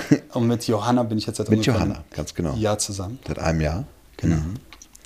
Und Johanna und du, ihr habt nicht nur zusammen dieses Programm auch entwickelt, war das gerade in Portugal, habe ich gesehen. Das war, sah sehr schön aus. Ja. Seid auch gerade live unterwegs, Instagram, Facebook. Genau. Also wir erzählen das sozusagen. Also wir haben uns kennengelernt vor einem Jahr und zwar ging das alles, war das alles sehr intensiv und schön in einem in einer Veranstaltung, in einer Sommerveranstaltung in Schweden, die zu tun hatte mit etwas, das sich Embodied Intimacy nennt. Das ist also eine mh, hm, körperorientierte Traumataarbeit, kann man das vielleicht nennen. Mhm. Also wie gehen wir, wie, wie gehen wir vom Körper aus in traumatisierte Ereignisse? Wie kann man den Körper nutzen in einem äh, Bottom-up-Prozess, um wirklich Situationen, die wir oft gar nicht mehr mit dem Kopf bewältigen können, weil wir zu sehr aufgelöst sind, alarmiert sind und so weiter. Wie können wir Tools kennenlernen, die uns wieder zwischenmenschlich befriedigen, befrieden? Mhm. Befriedigen war wahrscheinlich jetzt ein Freudscher, aber auch sozial befriedigen. Also wie können wir wieder Befriedigung entwickeln, die, mhm. die einfach wieder glücklich. Also wie können wir Freude und Glück wieder entwickeln zwischen Menschen? Romantisch zwischen, zwischen zwei Menschen, die sich füreinander entscheiden, aber auch insgesamt zwischen Menschen. Das war der Kontext, in dem wir uns kennengelernt haben und in dem wir anfingen, unsere große Leidenschaft für Beziehung zu teilen und weiterzuentwickeln. Und dann ging alles relativ schnell. Wir haben dann zusammen auch eine Jahresausbildung gemacht in diesem Kontext, in dem ich Auszubildender war, endlich mal wieder, und sie aber im Staff war, im Team. Und was auch sehr intensiv war natürlich, auch von dem, was wir gelernt haben, aber auch von dem, was wir zwischenmenschlich gelernt haben. In so einem Feld als entstehendes Paar mitzuwirken, war einfach wahnsinnig aufregend. Und wow, toll. Ja, und jetzt entwickeln wir das weiter und geben, entwickeln wir Formate einfach, in denen wir das mit anderen Paaren ausprobieren können. Hm. Auf Augenhöhe. Ne? Nicht wir jetzt als große Lehrmeister plötzlich, weil wir wissen, wie es geht, sondern auf einem sehr neugierigen, forschenden ähm, Maß, äh, Form sozusagen, ne? in so einer forschenden, neugierigen Form. Wir bieten Rahmen, wir bieten unsere Best Practice und so weiter, sind aber auch total neugierig auf die Geschichten, die andere bringen, auf wie führen andere Menschen Beziehungen. Mhm. Wie konfrontieren Sie sich mit Ihren Endgegnern sozusagen und was, was erfahren Sie dabei? Macht ihr das für Paare dann ganz natürlicherweise? Oder weiß ich, für Führungskräfte oder, oder wie, in welchem Kontext wird's, wird die Arbeit sein? Nein, also das, das machen wir für Paare. Mhm. Also ich habe halt drei Zielgruppen. Ich arbeite wirklich mit Führungskräften, ich arbeite mit Paaren, mit Johanna zusammen und ich biete auch mein Wissen gezielt an Coaches und Trainers mhm. weiter. Aber das sind drei sehr, sehr unterschiedliche Formate. Und das machen wir eigentlich mit Paaren und nur mit Paaren. Das Format äh, ist total für Paare ausgelegt und uns begegnen unglaublich viele Menschen, die sehen, wow, das finden wir so toll, was ihr macht. Das wollen wir auch. Wir sind nur noch kein Paar würden aber gern dahin kommen. Das heißt, mhm. unsere Idee war, das wirklich für Paare zu machen und das machen wir auch, aber die Nachfrage scheint noch viel größer von denen, die gerne Paar wären und sich von uns einfach Tipps und Inspirationen wünschen. ja, um die, die beide entscheiden, das finde ich auch schön. Oder, oder, oder äh, gibt es ein Coaching, ich schenke dir, äh, ich wollte schon immer mal äh, mit dir was äh, überleben und übrigens, äh, ich finde dich toll. Ich finde es schön, wenn du, wenn du mich auch. Das hört sich ja sehr kompliziert an, auch so ein bisschen, oder? Also, wie, man entscheidet sich dafür, ein Paar zu sein und dann helft ihr, dass man ein Paar wird? Nein. Nein, ähm, also das Konzept, wir arbeiten eigentlich nur mit Paaren. Das war sozusagen mhm. deine Arbeit in dem Format. Und es gibt aber immer mehr Menschen, die Singles sind und kein Paar und aber sagen, ich würde gerne an, an, an, eurer Arbeit teilnehmen, bin aber kein Paar, wäre aber Ach gerne so, ein Paar. oh Gott. Ich habe jetzt ich hab verstanden, es kommt ein Paar, was noch kein Paar ist, aber gerne ein Paar Verstehen, wäre. Ja, das habe ich gerade, das ist natürlich dann gerade völlig falsch verstanden worden. Das heißt, ja, okay, unsere Zielgruppe sind Paare und ja. vielleicht werden wir das aber auch nochmal äh, adaptieren Singles, die. und das auf, hm. auf Menschen äh, ummünzen, die gerne Paar wären und gerne hm. auf, also auf dem Weg sind, einfach einen Partner zu finden und Vertrauenstipps für diesen Prozess sich wünschen. Ja, durchaus. Mhm. Und nehmen wir das Runde mal in diese Endgegner-Energie genau. mit. Was sozusagen steckt da für dich drin? Also ist das, ist es das Vertrauen zuzulassen oder ist es das auch an dir selbst? Nagst du da an dir selbst dann auch? Ja. ja. Genau, gut, dass du darauf zurückkommst. Die, die Antwort war ich dir noch schuldig mit Endgegner und Beziehung. Ähm, ich merke halt, ja, dass, dass ich im Moment eine wirklich, wirklich schöne und glückliche Beziehung führe. Und wir sind im, im Paradies immer wieder. Und dann gibt es immer wieder Momente, in denen wir wirklich, in denen manchmal auch wirklich so eine Kleinigkeit passiert. Und das kennen bestimmt viele von, von dir, von, von euch. Ne? Vielleicht kennst du das auch und viele, die das jetzt vielleicht hören. Oft ist ja wirklich nur so ein, so ein Fingerschnips nötig und plötzlich brechen Muster aus irgendwie, wo man denkt, alter Schwede, wo kommt das gerade her? Ja, in der Was Tat. hat das mit mir zu tun? Und ein Muster ist schon auch bei mir immer wieder schon so etwas, also so, eine, so ein gewisses Reaktionsmuster auf sehr verunsichernde Situationen sind oft tatsächlich Kontrollimpulse, die ich dann bekomme. Also wo ich dann merke tatsächlich, es gibt einen Impuls und das ist natürlich auch in gewisser Weise ähm, äh, ironisch, als Vertrauenscoach gibt es immer wieder Impulse, wo ich merke, ich will diese Person jetzt kontrollieren. Mhm. Im Sinne von, wieso machst du das gerade oder wo willst du jetzt hin, warum willst du da jetzt hin oder, oder wirklich so ganz alte, manchmal sogar wirklich eifersüchtige Reaktionsmuster oder sowas, die ich dachte längst überwunden zu haben, die ich auch aus, ja, aus Generationen vor mir kenne, wo ich dachte, ey, was, was, warum macht ihr sowas? Also, ne, was, was ist das für ein, für ein Beziehungsbild, das ihr da lebt oder sowas? Und plötzlich merke ich, wie das in mir aktiv wird. Plötzlich höre ich mich Fragen stellen oder, oder Dinge antworten, wo ich denke, habe ich das gerade wirklich gesagt so? Hm. Ist das grad, fühle ich wirklich gerade irgendwie den Impuls, diese Person, die ich so sehr liebe, zu kontrollieren oder, oder ihr Verhalten zu verurteilen oder sie sogar für, ja, also, ja, also ich, ich, für mich ist Transparenz und Ehrlichkeit wichtig, egal ob jetzt im Podcast oder was auch immer, selbst wenn das unangenehm ist, aber ich kenne in mir sogar wirklich äh, Situationen, wo ich anfange, eine, die, die Person, die ich, die ich gerade total liebe, abzuwerten innerlich, ne? wo ich dann denke, hm das ist einfach sehr unintelligent, was du gerade machst oder so. Und mittlerweile bin ich aber in der sehr glücklichen Situation, diese Muster oft einfach zu kennen. Hm. Und zu wissen, in so, einer, in so einem dualen Bewusstsein, zu wissen, okay, ich bin gerade echt zutiefst davon überzeugt, dass ich gerade intelligenter bin als meine Beziehungspartnerin. Und ich weiß, dass das nicht stimmt. Ich weiß, dass dieser Gedanke, so echt er sich jetzt auch anfühlen mag, oder halt, es gibt ein Bedürfnis, diese Person jetzt zu kontrollieren, und ich weiß, dass ich das aber nicht will. Das passt überhaupt nicht zu dem Grundverständnis, das ich habe, wenn es mir normal oder, oder sogar mhm. gut geht. Also irgendwas ist jetzt los, Francisco, was können wir machen, um mich jetzt wieder reinzuholen? Rein in das, was ich wirklich, in mein Selbstverständnis von mir selbst, eine gewisse Freiheit, Beweglichkeit mhm. und so weiter. Ne? So aber so Endgegner ist immer noch dieses ach, Kontroll, Kontrollbedürfnis. Und wenn das aktiviert ist, dann ist es auch gar nicht so einfach, da wieder rauszukommen. Ja, unglaublich, oder? Weil es sich so wie zumacht. Also ich merke, wenn du jetzt gerade so dich öffnest, darüber sprichst, mein Entgegner wäre dann da an der Stelle Genervtheit, Gestresstheit. Mhm. So habe ich einen Grund zu, bin ja, äh, weiß ich nicht, ganz viel am Arbeiten und habe ganz viel vor und, und produziere ganz viel und weiß der Geier. Aber dann sozusagen am Feierabend oder am Wochenende dann irgendwie in so eine Genervtheit und eine Gestresstheit zu kommen. Mhm. Ähm, und da rede ich mit meiner Freundin gerade drüber, weil es einfach genauso dieses, auch mit meiner Tochter immer wieder, die, die ja sehr allergisch drauf reagiert, wenn ich irgendwie laut werde oder irgendwie was laut rumklappere oder ähnliches mit Töpfen in der Küche oder weiß der Geier, wo ich auch merke, so eigentlich ist das, da dachte ich letztens, meine Unsicherheit, mich verletzlich zu sagen, zu sagen, ich bin völlig überfordert. Es ist zu viel gerade. Ich schaff's nicht. Ja. Und du überforderst mich gerade, weil du bist hier mit deiner, mit deiner freundlichen, hellen und äh, lächelnden Energie und ich merke, ich kann darauf gar nichts reagieren. Mhm. Und ich werde dir gerade nicht gerecht. Also so eine Mischung wahrscheinlich. Aber es fällt mir dann leichter, genervt und gestresst zu sein, als zu sagen, ich bin gerade ungerecht oder ähnliches. Ne? Mhm. Und ist es tatsächlich auch dann einfacher für mich zu rechtfertigen, sagen, es war gerade hier Corona-Zeit, bin eigentlich gerade, komme gerade mitten eigentlich aus einer, aus einer 20-jährigen Ehe, äh, hab, hab, ne, hab da eine Scheidung hinter mir und so weiter. Also das ist, kann ich mir alles schönreden, warum, warum es mir gerade nicht, ja, genau. warum es nicht einfach ist, ne? Ja. Ja. Ja, und da gibt es, da habe ich, da ich wirklich Techniken kennengelernt oder Zugänge, die einfach nochmal so einen dritten Weg aufmachen, habe ich das Gefühl. Und äh, das ist das, was, was mich gerade am meisten anzieht. Also ich entwickle gerade, weil wir, na, um nochmal so diesen einen Bogen zu spannen, neue Geschichten, die wirklich zu tun haben mit viel mehr mit Beziehung. Also mit ganz dramatischer und Beziehungssituationen, retraumatische und traumatisierende Beziehungen und wie man damit anders umgehen kann. Das mhm. ist etwas, was mich jetzt total anfeuert. Ne? Mhm. Also viele Jahre hat mich die Dschungelsituation angefeuert, das tut sie immer noch.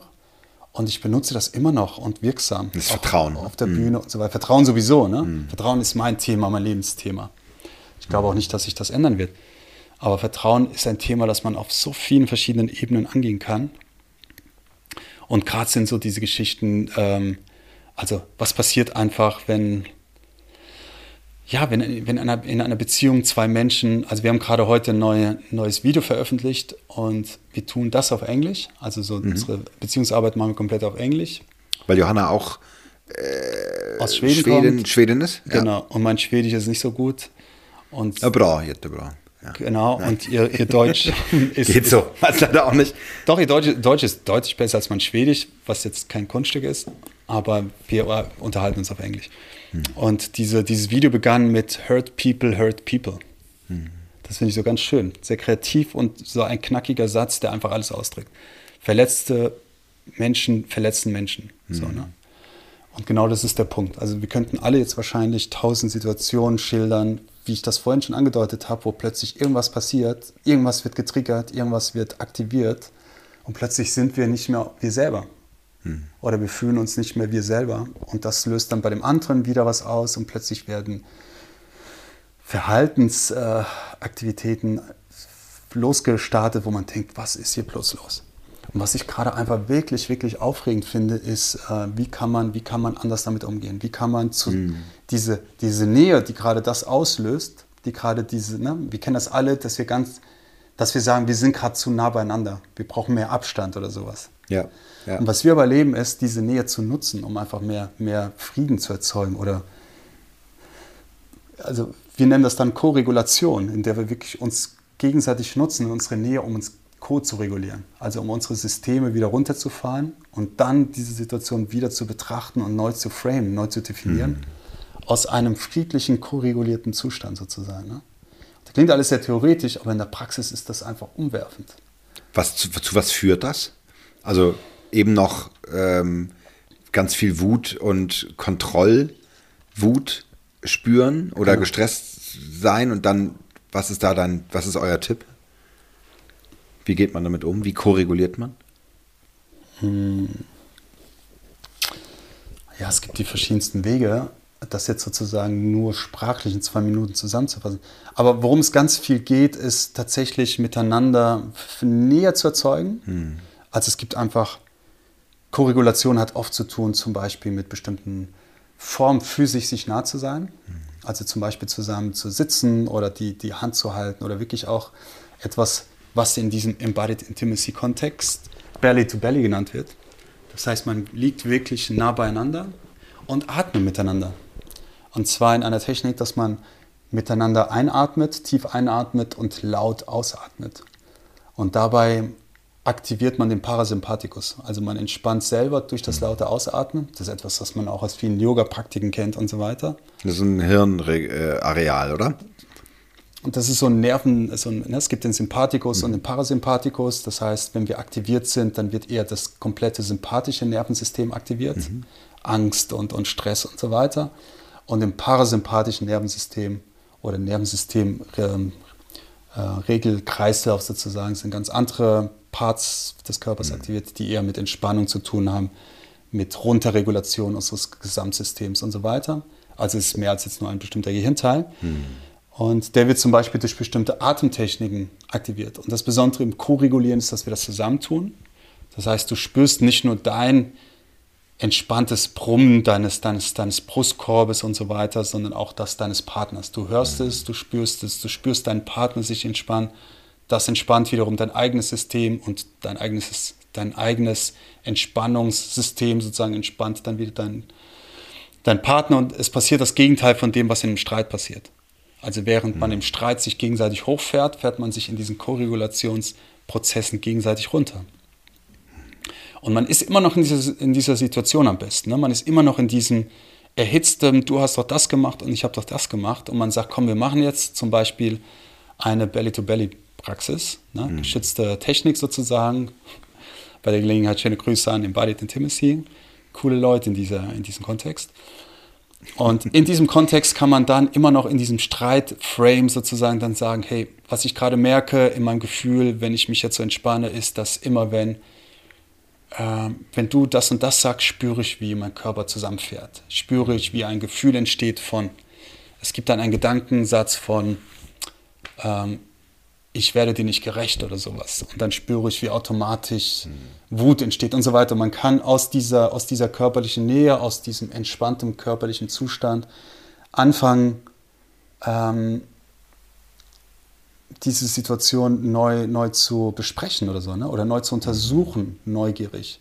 Man ist immer noch verbunden, man ist beide entspannt, man hat immer noch diese streitauslösende Situation vor Augen oder im eigenen System und reframed das. Und das Spannendste daran, um mal wirklich einen ganz großen und wirklich entscheidenden Bogen zu schlagen, ist halt Traumaarbeit. Ne? Mhm. Was ist ein Trauma? Ein Trauma ist eine Situation, ist quasi ein, ein Geistesgeist, ein Geist in deinem eigenen System, mhm. der dich nicht mehr loslässt. Mhm. Also ein Trauma ist eine Situation, die in deinem Geist rumgeistert, weil sie kein Zuhause mehr hat, keinen Raum und Zeit. Das heißt, es gab irgendwas in deinem Leben, von dem du dissoziiert bist. Das kann natürlich was ganz Großes sein. Ne? Oft ist, ja. also es gibt viele mit sexuellem Missbrauch und so weiter. Das heißt, das kennt man ja oft aus den, aus den Erzählungen hoffentlich nur dass man dann an Blumen denkt oder an, an Blumenwiesen oder sowas. Ne? Oder an Luftballons. Ich habe oft gehört, dass Frauen dann oft an Luftballons denken oder sowas. Oder Männer natürlich. Das heißt, sie entziehen sich bewusst dieser Situation, ja. damit sie das nicht, weil sie das nicht äh, aushalten können. Und was, was dann passiert ist, dass diese Erfahrung kein Zuhause mehr hat. Dieses traumatische Erlebnis schwirrt in deinem System herum und tritt bei allen möglichen Situationen, die ähnlich sein könnten, wieder als alarmierendes Zeichen auf. Ne? Oft zum Beispiel bei körperlicher Nähe oder sowas. Und worum es in der Traumataarbeit geht, ist sozusagen super verkürzt und viele werden mich jetzt wahrscheinlich äh, anfahren und sagen, das ist unangemessen verkürzt, aber trotzdem, wenn man es jetzt runterbrechen möchte, darum, diesen Ereignissen ein Zuhause, ein mhm. neues Zuhause zu geben. Das heißt zum Beispiel zu erleben in einer körperlich nahen Situation, diese Ängste kommen gerade wieder, diese Reaktionsmuster, die ich vielleicht von damals kenne. Also anzugreifen oder sich entziehen zu wollen, wegrennen zu wollen oder andere Menschen unangemessen scharf verurteilen zu wollen und so weiter. Diese Reaktionsmuster treten gerade wieder auf, so wie damals in der Situation, in der ich traumatisiert wurde. Das passiert natürlich in viel, viel kleineren und ja, fast tagtäglich passiert uns das, dass irgendwas in irgendwas wird dissoziieren. Ne? Und wir erleben in dieser Situation, zum Beispiel in dieser körperlichen Nähe, wo wir gerade uns trotzdem verbunden bleiben und das neu frame, erleben wir das gerade wieder und wir bewerten das aber neu. Das heißt, wir sind miteinander, wir atmen miteinander und wir sagen, du, ich merke gerade, das und das ist gerade passiert. Mein Gefühl war, wenn ich ehrlich bin, wahrscheinlich verlässt du mich jetzt gleich oder ich werde dir nicht gerecht oder ich merke, ich kann nicht, ich kann nicht verstehen, warum das so ist, aber ich merke, dass es eine Angst gibt, dass ich die Situation jetzt einfach nicht aushalten kann. Mhm. Ich verstehe in meinem Kopf, dass das eine völlig überzogene äh, Einschätzung ist, aber mein Gefühl sagt mir und mein Puls und sonst was, ich muss hier weg und ich kann diese Situation oder diese Bemerkung, die du gerade gemacht hast, nicht aushalten. Mhm. Und du atmest weiter, du bleibst weiter in einem physischen Kontakt mit diesem Menschen, vielleicht einfach nur, indem ihr euch die Hand haltet oder sowas. Und dein System merkt, ich kann aber die Situation doch aushalten. So, ne?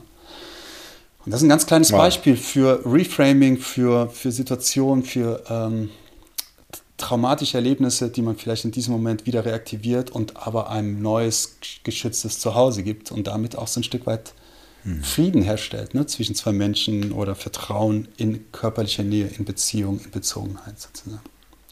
Langer Bogen, macht das Sinn? Ja, das, das macht absolut Sinn. Also ich äh, lass ja einfach reden, weil ich glaube, dass, äh, dass das mehr als wertvoll ist für, für, für alle Zuhörenden. Und äh, ich freue mich natürlich über immer noch den Bogen zurück, weil, also als Coach und äh, äh, quasi als Kollege an der Stelle, aber auch jetzt nicht kein Experte für, für Beziehungen an der Stelle, sondern auch auf anderen Ebenen, aber macht das für mich total Sinn. Äh, äh die Frage stellt sich natürlich, oh Gott, warum macht das nicht jeder? Oder äh, das ist, das ist so, so wertvoll und so, so wichtig. Mhm. Ähm, die Frage ist natürlich, wenn man jetzt gerade keine Zeit für eine Belly-to-Belly-Übung hat, ähm, wie man das integriert oder was man sozusagen da für sich mitnehmen kann. Also ich denke zum Beispiel ja. auch gerade an Führungskräfte, die ja dann in Situationen plötzlich getriggert werden von etwas, ja. weil eine, ähm, äh, weil ein, Direct Report, wie man so schön sagt, also eine, eine Mitarbeitende, äh, Mitarbeiterin oder Mitarbeiter dann bestimmte Sachen auslöst und triggert, vielleicht auch in einem Geschlechterkontext, ja, ähm, und plötzlich ist man ungerecht, ja, oder, oder wird laut oder, mhm. oder, äh, oder macht zu. Ähm, da ist natürlich die Frage, ob das dafür auch hilfreich ist. Ja, ob das auch eine Heilung erfährt. Ist das sozusagen eine Heilung in der Beziehung, mhm. in einem Reframing auch für, für einen selbst, was dann auch. Total. Ja. Oder auch, was war, wie wäre deine Frage weitergegangen? Nö, weiß ich nicht. Erzähl, geh, geh drauf ein. Alles gut. Also es ist für sich selbst, ja. Also es, es ist eine Heilung in sich selber mit für den Partner, für die Partnerin.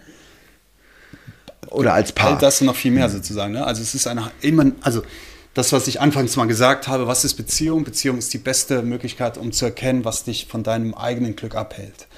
Also ich glaube, was wir meistens total unterschätzen, ist, dass unsere Beziehungs Partner in der Regel das reflektieren, was uns am meisten, äh, was uns am meisten immer noch davon abhält, glücklich zu sein. Das heißt, äh, wir kennen in den Konflikten mit Partnern am allermeisten, wo wir am meisten noch ganz stark hängen. Und wenn wir, wenn wir uns dieses Wissen wirklich so sehr vergrundwert, wie sagt man, gegenwärtigen, vergegenwärtigen, vergegenwärtigen, ja. vielen Dank, wie nur irgendwie denkbar, dann ist das, glaube ich, so die halbe Miete. Und das Wichtigste, als du jetzt gerade über Führungskräfte gesprochen hast und so weiter, also dieses, diese Co-Regulation, dieses Self-Regulation natürlich auch und vieles andere, äh, es kommt immer aufs, auf das richtige Framing an, so, ne? auf, die, mhm. auf das richtige Setting sozusagen. Also das, was ich für Paare anbiete, ist natürlich nicht dasselbe, das ich für, für Führungskräfte anbiete. Und letztendlich geht es immer um Beziehung. So, ne? Mhm. Also wie gesagt, ich arbeite mit Führungskräften, mit, ähm, mit Coaches und Trainers, Trainern und mit Paaren. Mhm. Und auf allen drei Ebenen geht es ja immer um Beziehung. So, ne? Also in romantischen Beziehungen geht es, geht es um die Beziehung zwischen Mann und Frau oder Mann und Mann, Frau und Frau oder ne, was auch mhm. immer geschlechtlich, wie auch immer miteinander. Und in, ähm, bei Coaches geht es natürlich vorwiegend um die Beziehung Coach zu Klient oder zu, mhm. zu ähm, Coaching. Coaching, wie man so schön sagt heute. Und man könnte das weiter unterteilen, intrapersonell und so weiter, zwischen den eigenen Anteilen, aber da wollen wir jetzt mal nicht drauf eingehen. Aber im Führungskräftekontext geht es natürlich auch ganz stark um, um die Beziehung Führungskraft zu Kollegen. Ne? Mhm. Äh, auf Ebenen runter und hoch und auf gleicher Ebene und so weiter. Und da geht es ganz viel um verschiedene Ansätze, verschiedene Themen, mit denen verschiedene Berufsgruppen zu tun haben. Also es sind andere Schwerpunkte oft, aber es geht in aller Regel immer auch um Beziehungsarbeit. Und wenn es sozusagen oft geht um Führungskraft, du hattest gerade gesagt, mit mhm. Mitarbeitern und Belly to Belly geht da nicht, das stimmt. Das wäre jetzt keine Technik, die ich in diesem Kontext vorschlagen würde. Aber es gibt sehr elegante Adaptionen von etwas, was sich zum Beispiel ERUP in diesem Kontext auch nennt. Also auch eine Technik aus der Traumata-Arbeit, Emotion, äh, Emotional Relational Awareness Praxis. Das heißt, ähm, ganz viel Körperarbeit. Körperwahrnehmung, nicht Körperarbeit, sondern Körperwahrnehmung. Wir hatten vorhin gesagt, Unsicherheit ähm, auszuhalten. Und ich hatte gesagt, vorher geht es immer schon darum, Unsicherheit wahrzunehmen. So, ne? Hm. Und was ich zum Beispiel, wenn man mit so klassischen männlichen Führungskräften arbeitet, die es ja immer noch gibt, ne? so diese Führungskräfte, die, die immer noch sehr hierarchisch denken und so weiter. Das ist ja eine Realität. Das ist ja alles eine Veränderung, aber es soll eine, sie noch geben, ja. Ich die gibt gehört. es immer noch sehr stark. Wir in unserer Berliner Bubble denken oft, das sei nicht mehr so, aber das gibt es ganz, ganz stark noch. Und dann geht es ganz, ganz oft wirklich am allermeisten darum, Unsicherheit überhaupt wahrzunehmen. Und das tun wir in unseren Körpern. So, ne? Das heißt, diese IRAP-Technik zum Beispiel, die kann man total schön äh, anpassen auf, auf, auf die Sprache von Führungskräften, von einzelnen Individuen, Menschen und so weiter. Da geht es darum, erstmal in den Körper zu gehen. Das heißt, du hast bestimmte Kognitionen, diese Kognitionen lösen gewisse Gefühle aus und die dann gewisse körperliche Reaktionen. Aber eigentlich ist das umgekehrt. Das heißt, wenn du bereits ein Gefühl formulierst, zum Beispiel Wut, dann ist das bereits eine Interpretation. Hm. Das heißt, wenn du von Inspiration sprichst, was kann man den Zuhörern mitgeben als Tipp, dann ist, dann ist der kleinste Ansatz von dieser Erupt-Technik, die wirklich wahnsinnig aufregend und wirkung, wirkungsvoll ist, immer wieder zu überlegen und zu, zu, versuchen nachzuvollziehen, wenn es ein Gefühl gibt oder sogar schon eine Kognition, was ist die eigentliche körperliche Wahrnehmung dahinter. Also Wut ist in der Regel schon Interpretation, zum Beispiel von einem Mix. Also wie fühlt sich Wut in deinem Körper an während diesem Moment? Mhm. Äh, das Gedanken. Ein Bauchkrummeln ist so eine, so eine Hitze im Bauch. Ja. Vielleicht ist es eine schnellere Herzschlagrate, ähm, vielleicht ist es mhm. eine Anspannung in der Schulter und so weiter. Und da fängt in aller Regel bei ganz vielen Menschen das Wahrnehmen von Unsicherheit oder von Veränderung, von Emotionalität an. So, ne? Mhm. Also gerade mit Führungskräften gehe ich ganz oft sehr langsam in die Körperwahrnehmung. Und wo führt das hin? Also äh, ich sage dann, es ist im Bauch und es äh, ist so ein Grummeln im, im, im Darmbereich und äh, ich merke dann richtig, wie es mir auf den Magen schlägt, also mir wird vielleicht schlecht. Mhm. Was wäre dann denn die nächste Assoziationskette? Oder, oder wie geht es weiter? Also es kommt darauf an, ob du das mit dir alleine machst oder mit anderen. Das hat verschiedene, verschiedene ähm, ähm, Auswirkungen oder kann mhm. verschiedene Ziele haben. So, ne?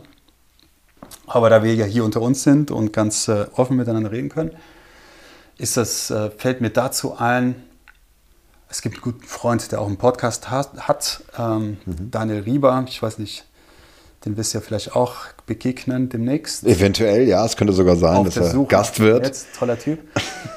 und der hat mich auch, äh, dem, dem, dem habe ich eine Frage geschickt, die damit zusammenhängt für, sein, für, sein nächstes, äh, für seinen nächsten Gast. Der hat mich um eine Frage gebeten. Und die Frage, die ich ihm geschickt habe, war, er arbeitet also auch ganz viel mit Führungskräften, Achtsamkeit mit, mit Führungskräften und so weiter. Und vor zwei Tagen nähert oder, oder ähm, jährte sich der Jahres, der Todestag meiner Mutter. Hm. Also vor zwei Tagen war meine Mutter seit zehn Jahren verstorben. Hm. Und, ähm, und das war ein Tag, an dem ich unglaublich unruhig war. Wenig, wenig verwunderlich wahrscheinlich. Und trotzdem Stimmt, kennst du das, aber die offensichtlichsten Dinge, die, die, mhm. ne, wie die Brille vor der, auf der Nase, irgendwie, die, die fallen einem nicht ein. Und ich merkte, wie ich ja. völlig, äh, völlig abgelenkt war und zu nichts in der Lage, unkonzentriert und so weiter. Und äh, meine, meine Liebste fragte mich dann, sag mal, wie geht's dir eigentlich heute? Und die ehrlichste Antwort war, ich weiß es einfach nicht. Mhm.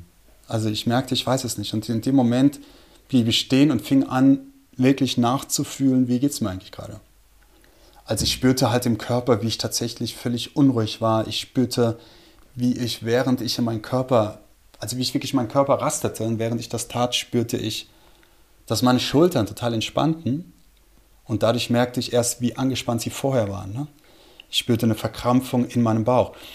Und während ich das tat, löste sich in, diesem, in dem Körper was. Also sobald, sobald wir das wahrnehmen, entsteht eine, eine, eine, mhm. eine, eine ähm, ja, sobald wir das wahrnehmen, entsteht eine, eine, ein Bewusstsein darüber, dass sich dann auch also, oder so eine gewisse Blockade löst oder mhm. so eine mhm. gewisse Bewegung tritt dann in Gang. So und vieles, vieles. Was ich ausdrücken darf dann. Was ich ausdrücken mhm. darf, was ich auflösen darf, was ich bewegen darf.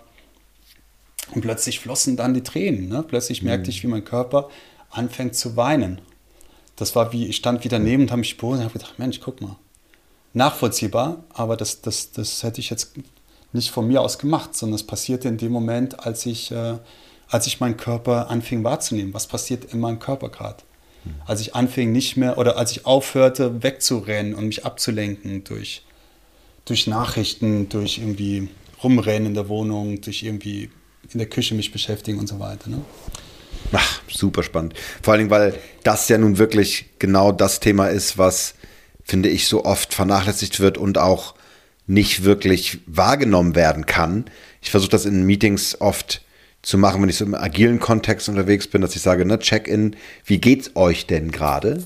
Und dann, ne, das auf den, auch auf Gefühlskontext, mal klar, ich komme zusammen, bin in verschiedensten Meetings und dann äh, kommt irgendwie so eine Frage, ist ein Coach und fragt, wie, wie geht's dir gerade? Aber ich finde es unglaublich, wie schwer es vielen Menschen fällt, ähm, auch im beruflichen Kontext einfach zu sagen, wie geht's mir? Und wenn ich jetzt so wirst du sicherlich auch keinen kennen, gewaltfreie Kommunikation als Ansatz zur, zur, zu den vier Schritten. Ne? Ich gehe ich geh, ich geh von der Beobachtung ins Gefühl und dann irgendwie versuche das mit meinen Werten zu verknüpfen. Ähm, wo ich merke, die meisten Menschen kommen da gar nicht hin. Die sagen, die sagen nämlich genau, was du sagst. Ich bin wütend. Ne? Mhm. So, aber die Frage, woher kommt diese Wut und wo spürst du diese Wut? Also mhm. das finde ich unglaublich spannend, weil wir auch gerade im, im beruflichen Kontext das ja unglaublich verlernt haben. Respektive, dass so vielschichtig ist. Ja.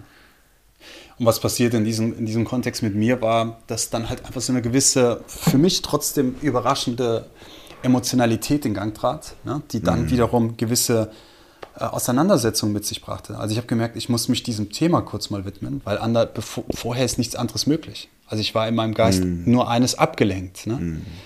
Und als ich das getan hatte und mich diesem Thema auch mal kurz gewidmet hatte, mich meiner Mutter und meiner Beziehung zu meiner Mutter gewidmet hatte und so weiter, war plötzlich wieder wahnsinnig viel Kraft, sogar oder viel mehr äh, Ressourcen vorhanden Klarheit. und sogar vor, viel mehr als vorher noch, also als der Tag, als an dem Tag zuvor, um mich dann wieder meinen anderen Projekten zu widmen.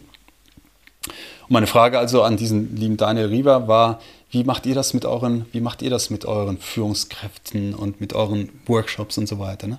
Welchen Platz hat für euch Vulnerabilität, mhm. Unsicherheit, Emotionen und auch sehr persönliche und intime Prozesse, die ja, egal ob wir wollen oder nicht, in allen, wieder, da sind wir wieder in allen Beziehungen und so weiter relevant und präsent mhm. sind. Ne? Es ist ja egal, ob wir das jetzt wegdrücken oder nicht und ob wir darüber reden oder nicht Themen, das habe ich ja, deswegen habe ich das gerade erwähnt, ne? Themen und mhm. Prozesse wie zum Beispiel, heute vor zehn Jahren ist meine Mutter gestorben, sind in deinem System vorhanden, ob du das willst oder nicht, ob du dich dem widmest oder ja. nicht. Ja. Welchen Platz hat sowas zum Beispiel als Führungskraft in einem Führungskräfte-Workshop? Wie sehr lädt man sowas ein, auch als Coach sozusagen? Wie viel Platz räumt man dem ein? Und wie geht man damit um, wenn es dann plötzlich Raum einnimmt oder Platz einnimmt oder so? Ne? Das ist eine Frage an den lieben Daniel Riva und sein auf der Suche nach dem Indianen. Ich bin gespannt, was er, das müsste in ein, zwei Wochen rauskommen, was er dazu sagt.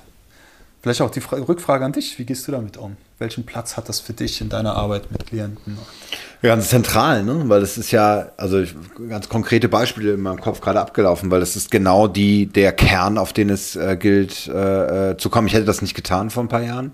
Da war mir das noch zu fern. Ähm, ich hatte dann eher in so einem funktionalen Aspekt gesagt, wir müssen halt jetzt auch das Meeting, das muss ja jetzt auch so, also das ist, wir, wir haben, wir müssen hier was erreichen. Ne, so. Mhm. Und äh, in diesem Narrativ bin ich dann selber gefangen als Externer und als Berater, wie auch immer, der dann nur für einen Workshop reinkommt, etc. Aber jetzt, wo ich das Glück habe, längerfristig mit Teams zu arbeiten, über ein halbes Jahr, dreiviertel Jahr, ein Jahr, sind das und insbesondere über das über den diesen dieses Brennglas Corona Zeit ja Homeoffice ist das etwas was ich sofort wo ich sofort versuche hinzugehen ja wo ich sage warum sagst du das an der Stelle auf dem Weg hierher muss ich ganz ehrlich sagen habe ich genauso ein Telefonat gehabt und dann äh, äh, erinnerte mich das auch an meine eigene Unsicherheit und an meine eigenen äh, Themen dazu, wo ich sage, warum bist du an dieser Stelle so unsicher oder so kontrollierend? Und ähm, das war ein sehr wichtiges Gespräch. Ja, mhm. und letztlich immer, weil das ist ja genau das, wenn ich es schaffe, diese Offenheit, ähm, und das geht natürlich auch nur mit Teams, die ähm, und Führungskräften, die, die, die dafür offen sind und die das tun. Deswegen äh, auch, ein, auch einen großen Dank an der Stelle an alle, die, die zuhören und sich da wiedererkennen, dass das möglich ist, weil das ist natürlich ein großes Fund, wenn man an der Stelle das zulassen kann und eben nicht, ich bin Führungskraft und das ist die Deadline und das möchte ich und ich gehe da rein, sondern eben sagt, Nein, es macht mich unsicher. Und ich habe diese Unsicherheit, weil ich auch mich mit meinem, in der Traumaarbeit mit meinem inneren Kind verbinde und weiß, dass ich da an der Stelle, ähm, ja, vielleicht nicht gehört wurde oder nicht gesehen wurde. Und das löst diese Reaktion in mir aus. Und ähm, ja. Wahnsinn. Also insofern eine sehr zentrale und eine sehr wichtige. Und ja. ähm, wow. Francisco, es ist ähm, nicht anders möglich, als noch eine Stunde weiter zu sprechen mit dir. Aber ich denke, dass, ähm, dass, dass, dass wir an dieser Stelle, weil wir sind bei einer Minute zehn, ähm, äh, hätte sie jetzt nicht gedacht, ne? Oder? Oder ich habe gar nicht über Zeit nachgedacht, aber es wundert mich auch nicht. Ja. ja, ich möchte nur tatsächlich auch kurz an diesem Punkt anknüpfen und sagen, ja, ne, also alle Führungskräfte, die, an, die diesen Weg gehen, aber nicht nur Führungskräfte, sondern alle von uns, äh, ich, ich habe auch das Gefühl, das sind, das sind einfach Pioniere und das ist einfach das, worauf es heute ankommt. Ne? Oh ja. Deswegen mache ich das und deswegen gehe ich auch voran mit, also für mich sozusagen mit, mit, mit Verletzlichkeit, mit Ehrlichkeit, mit Transparenz und sage auch Dinge und auch öffentlich, mhm. wie heute in diesem Podcast, die ich vielleicht vorher nicht gesagt habe, die andere vielleicht nicht sagen würden, weil ich glaube, was äh, darum geht es. Was, was mhm. gibt es zu verlieren? So, ne? Es geht ja. darum, sich ehrlich zu begegnen, vulnerabel, verletzlich zu sein und zu gucken, nicht ja. sich ehrlich zu begegnen, vulnerabel, verletzlich zu sein und zu gucken, nicht was drücke ich, was unterdrücke ich, sondern wie, wie kann ich Neues, Neues schaffen oder wie kann ich Vertrauen und Vertraulichkeit schaffen. Und das schaffen wir nicht, indem wir uns immer nur in unserer Komfortzone verstecken. So, ne? Von ja. daher, ja, stimme ich dir vollkommen zu und ja, großen Lob und große Anerkennung für alle, die da auch verletzlich und unsicher vorangehen, gerade auch, auch auf Positionen, an denen, in denen das vielleicht ungewohnt ist und, und ja. besonders verletzlich sich vielleicht anfühlt. Und das trotz eines Systems, in dem das nicht anerkannt wird, trotzdem vielleicht so einen Weg zu gehen und da die äh, eine Ausnahme zu machen und einen neuen Weg einzuschlagen. Das finde ich genau, zumindest auch sehr, sehr wichtig. Fühlt sich das oft so an. Ob es dann wirklich so ist, aber zumindest, äh, wir erzählen uns ja oft diese Geschichten wieder selber und so weiter. Ne? Aber hm. ja, es erfordert oft besonders viel Mut in, an diesen Stellen, das stimmt. Ja, herzlichen Dank, äh, ähm, weil, also hätte ich tatsächlich im Vorgespräch nicht gedacht, dass sich das, äh, das Sprechen über Beziehungen genau in diese Richtung entwickelt und wie wertvoll ähm, diese Arbeit ist. Also ich, äh, wann, wann geht's los? Wann macht ihr euren, äh, wann wird die nächste Kohorte, wann geht die live? Was ist der nächste, das nächste Datum? Ich bin mir jetzt, jetzt erwischst du mich natürlich, also sowas wie 21. Juni oder sowas. Mhm. Du kannst, du verlinkst ja bestimmt oder so. Ja, absolut. Das ist jetzt, müsste bald sein, genau. Genau, und auf der Webseite natürlich. An der Stelle sage ich das gerne mal. Ja, mach das mal. Also www.villa-nueva.com. Villanueva. Das ist mein Nachname, aber mhm. mit minus villa-nueva.com, da findet man dann auch Infos. Und es gibt dann immer so ein, also für Paare machen wir das in einem wöchentlichen eine Stunde Meeting, glaube ich, oder mhm. eineinhalb Stunden Meeting. Mist, jetzt bin ich tatsächlich ein bisschen unvorbereitet. Aber wöchentliche Online-Meetings sozusagen. Und drei Monate lang geht das dann immer. Also ein überschaubares Investment sozusagen. Ja, sehr schön. Und es ist aber etwas, was uns total begeistert. Also ich freue mich wirklich drauf, weil es wirklich eine neue, ein neues Narrativ ist, neue Geschichten, die wir erzählen mhm. und auch die wir erzählt bekommen. Mit anderen Paaren zusammen oder äh, einzeln? Genau, mit anderen Paaren mhm. zusammen. So, wir sind, wie gesagt, am Überlegen, weil es so viel Nachfrage gibt von Leuten, die sagen, wow, ich will das auch und ich bin aber noch kein Paar, wäre aber gerne eines. Ob wir dafür noch eine elegante Ergänzung finden? Ja, die, auf die komme ich nicht klar, die Beschreibung. Das muss ich, aber absolut, das glaube ich, glaube ich durchaus. Gerade in Berlin ist das sicherlich in Berlin, Aber auch natürlich lange nicht nur, aber in Berlin ist das besonders präsent. Ja. ja. Wir schließen die Reise ab, aber ja. ähm, äh, zwei Fragen möchte ich dir gerne noch stellen. Und zwar, wenn du an alle, weil es ist ja wirklich auch atemberaubend, was für, was für ganz tolle, inspirierende Menschen du triffst und kennenlernst auf deinen Reisen ja. und auf deinen Coachings und, und die Führungskräfte und auch bei deinen, bei deinen Sprecherreisen. Gibt es einen Ratschlag, den du mal gehört hast, den du angenommen hast, der dir sehr geholfen hat? Ein Ratschlag. Oh je. Das wäre jetzt wahrscheinlich auch wieder eine kleine Reise, die ich machen würde. Ähm also tatsächlich noch einmal einen Bogen zurück, ganz zurück sozusagen zu der Blindung mit 18 und so weiter. War das eine Geschichte, das war eine Situation, die, die von außen auch wie oft in meinem Leben relativ easy aussah, aber natürlich überhaupt nicht war, sondern innerlich tobten da Dämonen wie verrückt und zwar im allerwörtlichsten Sinne. Weil wenn es wirklich eine, eine schwere Behinderung gibt, die ich, die ich, die ich äh, tatsächlich habe, in Anführungszeichen, dann ist es die, dass ich römisch-katholisch groß geworden bin. So, ne? Also ich bin klassisch Messdiener gewesen beim selben Priester wie mein Vater und so weiter und habe immer gelernt, kleine Strafen bestrafte oder kleine Sünden bestrafte liebe Gott sofort, für größere braucht er ein bisschen länger. Und in diesem Sündenkontext oder, oder Verständnis war blind zu werden einfach echt etwas, wo mhm. ich das Gefühl hatte, ob ich wollte oder nicht, da habe ich es echt äh, verbockt. So, ne? Mhm. Das heißt, ich wuchs dann während dieser Blindung auch wirklich in so einem ganz tiefen und vor allem unbewussten Prozess auf von, ich habe echt etwas sehr, sehr gründlich falsch gemacht und hatte wirklich auch sehr, sehr starke Albträume nachts, ganz stark und so weiter. Und dann lange Vorrede oder mittellange Vorrede, manchmal erzähle ich das noch viel länger, weil es eine spannende Geschichte ist. Aber irgendwann traf ich da nach einigen Monaten eine wirklich, wirklich sehr, sehr intensive, präsente, charismatische, tolle Frau, die mich sehr beeindruckt hat mit ein paar anderen Geschichten, die sie erzählt hat. Ich habe ihr wirklich sehr vertraut. Und ich habe ihr also erzählt, auch von diesen Albträumen, von dieser Angst, etwas ganz falsch gemacht zu haben. Und ich war fest davon überzeugt und hatte bis dahin wirklich jede Nacht Albträume. Ich habe fast jede mhm. Nacht nicht geschlafen. Und dann hörte sie sich das an und sagte, okay, ich weiß, ich habe verstanden, du glaubst an sowas Katholisches nicht mehr, wie böse Geister und so weiter. Aber lass uns doch einmal den Gedankenexperiment machen, es gäbe böse Geister. Und es gäbe das Böse und das Schlechte und so weiter. Dann muss es auch das Gegenteil geben. Es muss auch gute Geister und Engel geben und so weiter. Mhm. Und dann fragte sie mich die Frage, die, die mein Leben für immer verändert hat. Die hat gesagt, ähm, wenn das so ist, könnte es denn nicht auch ein Engel gewesen sein, der dich blind gemacht hat? Und das ist sozusagen eigentlich auch Grundlage geworden für, für meine, auch für ein ganz wesentlicher Teil meiner Arbeit und meines Grundvertrauens. Diese Frage nach dem Sinn. Wenn, wenn das, was dir passiert, wirklich Sinn machen würde, welcher wäre das? Hm. Und ich habe auf mein Leben geguckt, ähm, mit 18 blind zu werden und so weiter, klingt erstmal furchtbar dramatisch und so weiter. Und dann habe ich aber eine völlig neue Perspektive entwickelt und ich glaube, sie war viel ehrlicher und sachlicher. Wenn das Sinn machen würde, was wäre das? Und mein Leben war wirklich sehr leer geworden in dieser Zeit. Also ich wäre Bankkaufmann geworden mit 18, was überhaupt kein schlechter Beruf oder so ist, aber mit mir überhaupt nichts zu tun hatte.